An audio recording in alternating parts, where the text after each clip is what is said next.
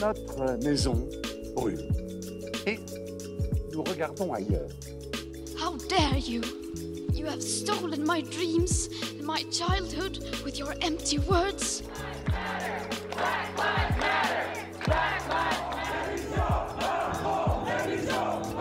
Nous sommes en guerre. En 24 heures, 554 personnes sont mortes du Covid-19. Bienvenue dans la deuxième partie de cet épisode de l'ère du temps qui aborde les technologies de demain. Après avoir parlé en détail de l'intelligence artificielle et des interfaces cerveau-machine dans la première partie, on va maintenant voir comment ces technologies peuvent prendre place dans nos vies, mais aussi comment elles remettent en cause la définition même de l'humanité. Vous avez pas mal parlé tous les deux des, euh, des domaines de la santé et de la défense parce que c'est un peu toujours dans ces domaines-là que euh, les avancées technologiques se développent le plus avant d'arriver dans la vie quotidienne euh, de la population en général. Et du coup, chacun, euh, est-ce que vous pensez que, que ce soit l'IA ou les interfaces cerveau-machine, que un jour ça arrive aussi dans le quotidien de, de personnes lambda Alors je pense que oui, parce que, du moins pour les interfaces cerveau-machine, il y a déjà des, des casques du coup d'électrode qui existent. Ils sont utilisés euh, bah, pour les jeux vidéo, euh, pour ce genre de choses, pour le quotidien des personnes. Alors c'est aussi Elon Musk qui voulait développer une puce, donc un implant cérébral, pour pouvoir écouter de la musique directement dans son cerveau, donc vraiment bah, pour un usage quotidien en fait. J'ai l'impression qu'avec Elon Musk, c'est toujours plus en fait. Du coup, oui, c'était vraiment pour un usage quotidien. Donc ça risque d'arriver, mais. Quand? Pas prochainement, pas tout de suite, je pense. Pour l'intelligence artificielle, je pense ouais que ça va vraiment se développer et c'est au final c'est déjà dans nos sociétés, Mm. que ça soit sur nos portables pour certaines applications. Je sais pas, on voit beaucoup euh, d'applications qui vont mélanger les visages ou autres euh, avec différentes photos. Bah, c'est un calcul de données au final ou un mélange de pixels. Enfin, je connais pas le fonctionnement exact. Les données sont beaucoup utilisées et analysées maintenant automatiquement pour euh, plein d'usages. Alors des fois ça va se rapporter à l'intelligence artificielle, d'autres fois non, mais je, pense qu'il y a une vision globale de l'intelligence artificielle qui se rapporte à la science-fiction pour beaucoup de gens encore. Mais euh, au final, c'est déjà présent dans nos vies, donc à différents niveaux, je pense, pour chaque personne, mais aussi dans chaque pays. Donc forcément, quelqu'un qui va vivre dans, dans une région reculée aura moins euh, d'outils euh, qui vont s'apparenter à, enfin, à la technologie d'intelligence artificielle. Mais en Chine, on le voit dans la vie courante maintenant que c'est présent. Donc euh, ouais, pour moi, c'est ça va vraiment arriver dans les... Enfin, c'est déjà là et ça va se développer dans les années qui arrivent euh, par la suite. Ouais, moi je pense aussi que ça va être, euh, enfin, au moins pour l'intelligence artificielle, un sujet que j'ai un peu plus creusé, pareil, c'est quelque chose qui est déjà très présent, même dans Facebook. euh, c'est quelque chose de Facebook travaille pas mal dessus. Enfin, je veux dire, c'est déjà dans l'appli, enfin, c'est déjà dans nos réseaux sociaux. Donc, euh, c'est vraiment des choses qu'on voit au quotidien sans les voir en fait. Enfin, on, on les a, mais on, ne les voit pas. Ouais, c'est vrai, en plus le terme intelligence artificielle peut euh, faire peur et peut plus euh, se rapporter justement au côté euh, science-fiction euh, et tout. euh, on se rend pas compte que c'est vraiment très présent. On les appelle plus, plus algorithmes. Je sais Ouais. pas s'il y a vraiment une différence entre intelligence artificielle et algorithme. Bah, euh, Les algorithmes, ça, va, ça peut aussi être les, les logiciels du coup. Mm. En général, euh, je sais pas, bah, Google a été euh, codé, euh, enfin c'est avec des algorithmes. En fait, tout ce qu'on a euh, numériquement ou, ou autre, maintenant, il y a les algorithmes sont présents partout. L'intelligence artificielle, c'est plus, euh, alors comme je disais, il n'y a pas de réelle définition, mais ça va être, euh, ça va fonctionner grâce aux différentes données qu'on va lui, enfin qu'on va lui donner du coup, et euh, va fonctionner grâce à ça en analysant et puis aussi en, en s'adaptant aux situations en fonction de ce qui arrive. Donc pour euh, la Chine, en reprenant l'exemple, c'est du fait qu'il y ait une grande population, ça permet d'avoir beaucoup de données, donc de développer très vite ces technologies euh, par la suite. Donc, euh, Mais ouais, moi, ce qui m'inquiète un peu, enfin, ce qu'on a soulevé, euh, que ce soit pour les interfaces cerveau-machine ou pour l'intelligence artificielle, c'est un peu euh, comment est-ce que les humains vont l'utiliser en fait, parce qu'un peu comme toute technologie, enfin, ça peut être soit très bien, soit très mauvais, et donc c'est un peu ça l'inquiétude, on va dire, euh, que j'ai. Mais c'est vrai que, enfin, on va en reparler un peu après, mais il y a un, peu deux grands courants de pensée qui se dessinent. Il y a ceux qui sont euh, très enthousiastes euh, et positifs à toutes ces avancées technologiques et les autres qui sont un peu plus, euh, qui ont un peu plus peut-être de, recul et euh, qui ont une réflexion aussi plus basée sur l'éthique et, euh, comme on disait tout à l'heure, euh, l'absence, enfin, le vide juridique qu'il y a pour l'instant. Donc il y a quand même des réflexions sur ça, mais c'est vrai que ceux qui sont plutôt enthousiastes semblent enfin, vouloir une sorte de progrès exponentiel sans se poser Mm. beaucoup de questions. Quoi. Vous, comment vous vous placez, plutôt positif ou négatif par rapport à ça? Ben, je pense pas qu'il y ait un oui, je suis vraiment pour et oui, non, je suis, enfin, je suis vraiment contre. C'est un peu, euh, c'est un peu des deux parce que bah, dans les deux cas, ça peut représenter euh, euh, une avancée quand même majeure, mais euh, au-delà de ça, il faut pas non plus qu'il y ait d'abus. C'est parce que ça représente Mm. toujours des risques au final. euh, Bah, que ce soit l'implant, euh, ça peut être dangereux si on n'en connaît pas euh, vraiment les, les limites et les risques. bah, puis c'est dans notre corps, quoi. Oui, c'est ça, c'est. Clairement, c'est pas à prendre à la légère. Mais euh, à côté de ça, ça peut aussi être euh, quelque chose de, de très utile. Enfin, comme on l'a dit en médecine, ça peut être vraiment. euh, ça peut être top, quoi. Et puis la grande question au final qui reste, c'est ce qui va en être fait de ces technologies. Parce que je pense, ouais, il y a, il y a différents euh, courants, euh, donc positifs, négatifs ou, ou même mitigés euh, sur euh, la question. Mais la grosse question, ouais, c'est savoir euh, ce qui va être fait de ces technologies, leur utilisation et puis euh, dans quel secteur elles peuvent mieux convenir. Il y a, on parlait du secteur militaire ou euh, santé, mais il y a Mm. aussi l'environnement qui, qui, a, enfin, qui est de plus en plus présent sur, autour, euh, bah, autour des tables en, pour euh, parler. Ouais, ça dépend vraiment de l'utilisation qui en est faite, parce que on peut voir pour les différents secteurs, s'il y a une utilisation positive, c'est très bien, euh, enfin, ça apporte un, gros avantage plus, à, ouais. c'est ça, à la société. Mais s'il y a une utilisation euh, négative, bah, va forcément y avoir un effet enfin, forcément, je sais pas, mais va sûrement y avoir un effet néfaste, euh, alors que ce soit sur les populations directement, je sais pas, par exemple, si on prend l'exemple d'une usine, les travailleurs qui vont plus avoir de boulot, alors ça, c'est la vision qu'on a tous maintenant Mm. des technologies, enfin, en grande partie. Mais, euh, ouais, tout dépend, je dirais, de l'utilisation qui est faite euh, de ces technologies. Bah, et puis aussi, euh, en termes d'utilisation, et surtout qui va les créer, qui va les Ouais. gérer. Est-ce que ça va être le secteur privé, le public? Donc là, on revient sur le cadre juridique, mais en tout cas, dans l'intelligence artificielle, pour l'instant, c'est plutôt du privé euh, aux États-Unis. Ouais.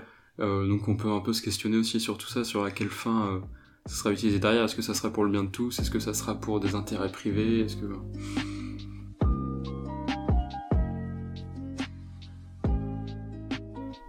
coup, toi, Emma, tu veux nous parler plus un peu de la notion de progrès en elle-même, enfin un peu le côté plus, l'aspect plus philosophique? Je voulais prendre un peu de recul sur euh, tout ce dont on vient de parler et euh, parler plus euh, généralement des, des notions donc, de progrès, de technique, de progrès technologique et tout ça. Et donc pour commencer, je voulais faire un petit retour sur l'histoire et donc l'histoire de, ces, de la vision de, de ces termes-là, de ces notions.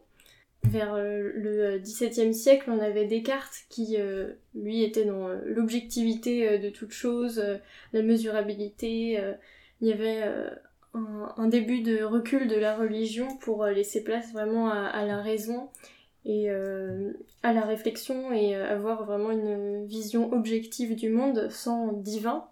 Et donc ça, ça a continué ensuite avec le siècle des Lumières, donc le XVIIIe siècle, qui est vraiment le siècle du progrès technique, scientifique et moral. Et donc là, euh, le retrait de la religion s'est encore plus euh, cristallisé. En parallèle euh, à Descartes et ce côté vraiment positif du, progrès technique et, axé sur la raison, il y avait Rousseau qui lui avait plutôt une idée négative du progrès technique, qui voyait dans la technique une corruption de l'homme, parce que il pensait que le progrès matériel allait plus vite, trop vite par rapport au progrès moral. Je fais un bond dans le temps euh, au XXe siècle, parce qu'à ce moment-là, on a à nouveau une forte critique du progrès technologique, notamment avec euh, tout ce qui se passe euh, au XXe siècle, avec les guerres mondiales, tout ça. la technologie a, été pour beaucoup de désastres là-dedans. Il y avait une idée de développement aveugle et incontrôlable de la technique que certains philosophes et penseurs ont, voulu critiquer, notamment Heidegger, qui lui euh, dit carrément que euh, la technique nous empêche de saisir la présence réelle de l'être. Après, qu'est-ce que ça veut dire? C'est très philosophique, mais, euh, mais je pense que ça parle quand même. On quitte le côté spirituel et, et de la réflexion, tout est dans, dans le matériel et l'avancée technologique. Mais pour une vision plus contemporaine du progrès technologique, j'ai voulu un peu me renseigner sur des penseurs euh, plus actuels. Mm. Euh, il y avait par exemple Jacques Ellul, il est décédé, mais euh, ses propos qu'il a tenus au XXe siècle étaient assez prophétiques sur, l'actualité, bon lui il avait une vision plutôt très négative du progrès technique. Pour lui la technique ce n'est qu'une illusion de liberté et la liberté et la technique sont en fait opposées puisqu'il donne l'exemple que la technique provoque des troubles mentaux dus à son omniprésence dans notre vie. Ça, ça rend notre environnement de vie complètement anormal mais pourtant, pour remédier euh, à ces problèmes qu'on a, par exemple que ce soit la, dépression, les burn-out, tout ça, c'est causé par, euh, par la technique qui nous entoure, et eh bien pour y remédier, on utilise encore plus de techniques. Donc euh, ça n'a vraiment de sens, on s'enfonce un peu là-dedans. Et ce qu'il voulait dire par ça, c'est aussi que la technique, ça détruit le sacré. Pour lui, le sacré, c'est tout ce qui est la nature, donc ce qui est encore intouché, inchangé par l'homme en détruisant la nature, au final, c'est la technique qui devient sacrée et qui remplace euh, la nature euh, dans ça. Et donc pour lui, il y a vraiment un besoin d'avancer dans notre réflexion sur euh, la technologie et d'apporter un, vrai jugement éthique et spirituel pour pouvoir contrebalancer l'énorme pouvoir que nous offrent les nouvelles technologies. Donc ça c'est pour le côté un peu négatif, mais euh, il y a aussi des, penseurs euh, actuels comme euh, Laurent Alexandre ou Ray Kurzweil qui eux sont vraiment à fond pour le projet technologique et qui voient vraiment le potentiel d'amélioration de la vie humaine. Et comme on en a parlé avec les exemples précédents, l'atténuation des souffrances et la modification des liens interpersonnels euh, qui nous permettraient euh, de encore plus être euh, connectés entre nous, l'invention de nouveaux métiers, etc., les progrès dans la défense. Pour prendre du recul sur toutes ces notions, on se rend compte quand même que toutes ces nouvelles technologies, que ce soit dans le transhumanisme avec les interfaces cerveau-machine ou l'intelligence artificielle, ça remet en question la définition même de l'humanité parce que d'un côté, on a une humanisation de la machine, et de l'autre, une machinisation de l'homme, et donc ça crée, euh, enfin ça, brouille complètement les frontières entre euh, le naturel et l'artificiel, et ça peut créer euh, à terme des êtres hybrides au final qui vont plus rentrer dans les cases actuelles qu'on a humain, machine, enfin humain bien pour parler en termes juridiques, et les machines intelligentes qui ne rentrent plus dans ces cases. Alors c'est aussi pour ça, euh, on en a parlé rapidement, mais euh, qu'il y a un vrai besoin de créer de nouvelles lois, ou en tout cas de les modifier, de les adapter euh, au développement très rapide des technologies. Parce que, encore une fois, le, le droit, tout comme le progrès moral, ça suit pas la vitesse des avancées technologiques. Ça remet aussi en cause la définition de l'être humain, parce que depuis très longtemps l'homme se définit par son intelligence, c'est ce qui le différencierait des autres espèces, mais pour autant on voit qu'on développe des, euh, machines qui ont une, une, intelligence qui pourrait à terme être supérieure à celle de l'humain. Donc comment est-ce qu'on se place euh, face à ça et comment est-ce que après euh, le développement de ces technologies on va pouvoir encore définir l'humain? Si ça ça ne nous appartient plus un peu comme euh, l'aspect émotionnel dont on parlait euh, tout à l'heure, euh, il pourrait y avoir aussi des, intelligences artificielles qui, elles, seraient d'une certaine façon dotées d'émotions, enfin en tout cas pourraient les imiter, mais où est-ce qu'on placerait la, la, frontière entre simplement imiter et avoir réellement des émotions, tout comme la conscience, même si c'est un, une notion assez abstraite, la conscience, euh, à terme, c'est un peu ce que certains cherchent, c'est de doter les machines de conscience. Et donc, au-delà de parler des, capacités euh, émotionnelles de l'homme, c'est aussi euh, notre capacité, entre guillemets, morale, et notre capacité à, à avoir une réflexion éthique, donc à différencier un peu ce qui est le bien du mal. Pareil, les technologies peuvent à terme un peu nous empêcher de faire ça. Et un autre euh, point qui euh, entre parfois dans la définition de l'homme, c'est sa non-perfectibilité.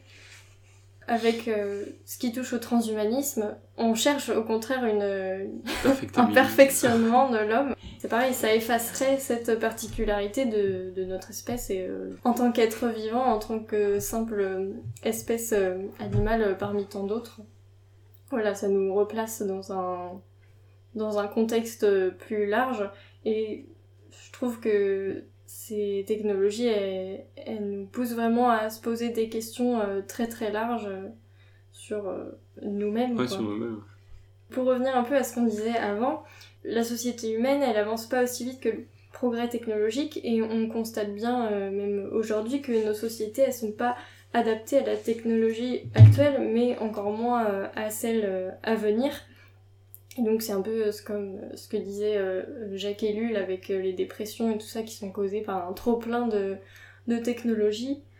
Comment est-ce qu'on peut euh, réussir à, aller aussi vite que les technologies et faire que nos mentalités soient adaptées euh, à ces changements euh, très rapides?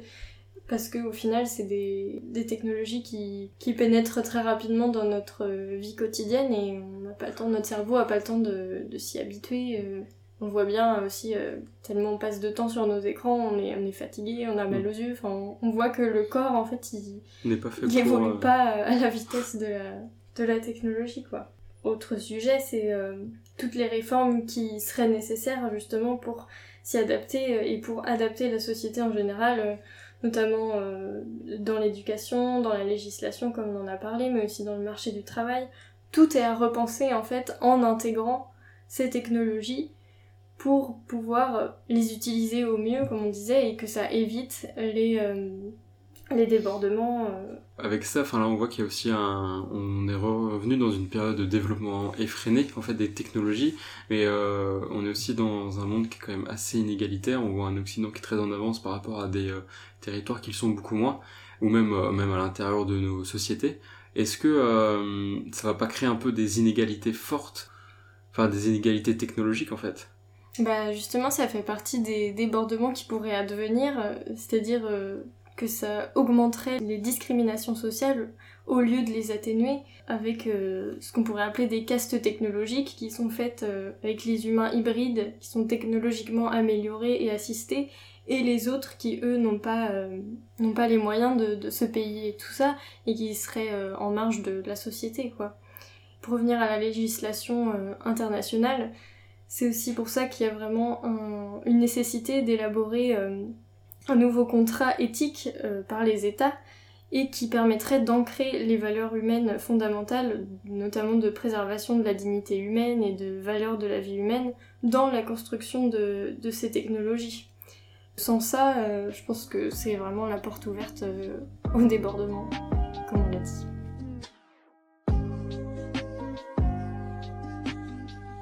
Du coup, il y a quelque chose que je trouve qui revient dans les, trois sujets. À chaque fois, on a dit il faut une réglementation et tout, et on trouve souvent que c'est euh, au niveau international en fait, parce que c'est des technologies qui maintenant avec la mondialisation bah, transcendent les frontières et sont arrivées partout. Et donc, c'est ça maintenant, ça va être, euh, enfin, à mon sens, le grand problème de ces, euh, ces technologies-là, c'est on n'a pas de gouvernance mondiale actuellement, donc comment est-ce qu'on va faire pour, pour arriver à ça? C'est ça, ça un je pense. Et puis il y a le gros problème aussi du, du fait que maintenant il y a les GAFA qui, hmm. qui vont être pour certaines, enfin même pour la plupart, euh, plus puissantes que certains euh, grands États. Ouais. Et aussi les BATX du coup en Asie qui vont euh, elles aussi avoir une place de plus en plus importante. Donc c'est voir quel contrôle déjà on peut avoir sur ces entreprises hmm. avant même peut-être de penser à un contrôle plus général des pays. Donc je pense que c'est des questions à se poser. Euh, j'ai pas la réponse là-dessus, mais euh, au niveau. je pense pas qu'on la trouvera ce soir. Hein. mais euh, ouais, voir vraiment au niveau des, bah, des grandes entreprises de la technologie en général, parce que je dis GAFA, BATX, mais c'est en général voir euh, que ce soit des entreprises de surveillance ou d'intelligence artificielle ou autre. Enfin, il y a vraiment tout un travail à faire là-dessus, euh, et surtout au niveau des entreprises. Pour revenir sur ce que vous disiez, je pense pas que ça puisse se faire à l'heure actuelle euh, au niveau mondial, puisque comme, euh, comme on l'a dit, euh, il y, a des écarts. Euh, certains pays vont disposer de beaucoup plus de moyens financiers que d'autres. Et du coup, forcément, ceux qui disposent du plus de moyens financiers vont vouloir, eux, développer à tout prix toutes ces technologies. Sauf que pour les autres, ça ne va pas être possible et ils vont prendre du retard. Et du coup, au niveau juridique, ils vont pas non plus avancer à, la même vitesse. Donc, je pense pas que à l'heure actuelle, ce soit, ce soit faisable. Et est-ce que vous pensez que là on est dans une période de développement effréné ou enfin est-ce que vous pensez qu'il va y avoir une limite un moment qui va être posée ou enfin même pas forcément juridique mais est-ce qu'on peut encore aller plus loin ou pas? Parce que là, on voit qu'on va déjà très très loin et que la dernière fois qu'on... Enfin, comme tu le disais, Emma, euh, certains penseurs euh, du XXe siècle critiquaient qu'on soit allé trop loin sans garde-fou. Là, j'ai l'impression qu'on est un peu dans cette même, euh, dynamique. Est-ce que vous partagez ce sentiment ou pas? Bah, Je pense que l'homme a toujours envie de progrès et Mm. d'évolution. Donc après, tout dépend, euh, bah, comme tu dis, les garde-fous qu'on va se mettre à nous-mêmes, sans parler du côté juridique Ouais, encore, ouais. mais euh, vraiment euh, si il y a une prise de conscience globale ou si euh, pas du tout. Là, on a parlé de beaucoup de choses, mais est-ce que vous voyez une autre technologie euh, qui pourrait être euh, déterminante dans le futur ou, ou pas forcément? Non, mais une autre technologie vraiment différente de l'intelligence artificielle ou des interfaces machines, Ouais. Je pense pas, ou je m'y connais peut-être pas assez aussi, hein, je, ne connais pas toutes les technologies, mais déjà rien que ces deux technologies-là, je pense que ça représente quand même beaucoup d'enjeux euh, pour le futur, parce qu'il y a Mm. quand même des, des enjeux auxquels on pense pas maintenant, et qui vont survenir certainement à un moment donné, et c'est peut-être ça aussi qui va nous pousser à, à freiner justement cette, euh, cette course à l'innovation qui, qui, qui est présente actuellement en fait parce que peut-être qu'il va se passer quelque chose et on va se faire euh, on va faire oula vraiment ça va pas du tout et voilà Mm. je sais pas C'est clair. Bon, il y a aussi euh, un aspect qui m'intéresse pas mal, c'est la robotique qui se développe maintenant. Enfin, on voit des avec Boston Dynamics et tout, il y a vraiment Ouais. des avancées. On, on- enfin, on revient un peu sur les robots tueurs, les drones et tout. Je pense que ça va être assez intéressant aussi de suivre les, les évolutions de tout ça. Mais bon, on revient à la machinisation de l'humain, l'humanisation de la machine, etc. Mais...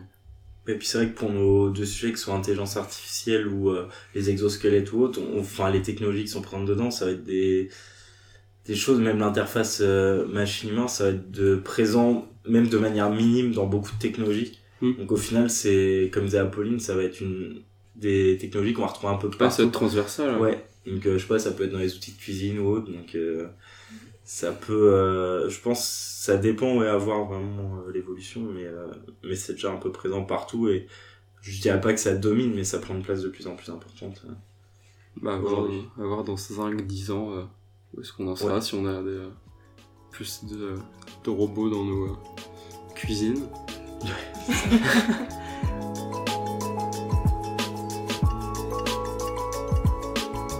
bon, bah merci de- d'avoir été présent. Merci. Merci, beaucoup, c'était vachement intéressant. Si on pouvait peut-être tirer une conclusion, ça va dépendre de ce qu'on pourra faire ou non de ces technologies, si on les utilise bien ou mal, comme, comme à chaque fois. Et je vous remercie de nous avoir écoutés. Et puis, euh, si vous voulez nous retrouver euh, sur les réseaux sociaux, c'est sur Instagram, l'air du temps. Et puis, euh, ciao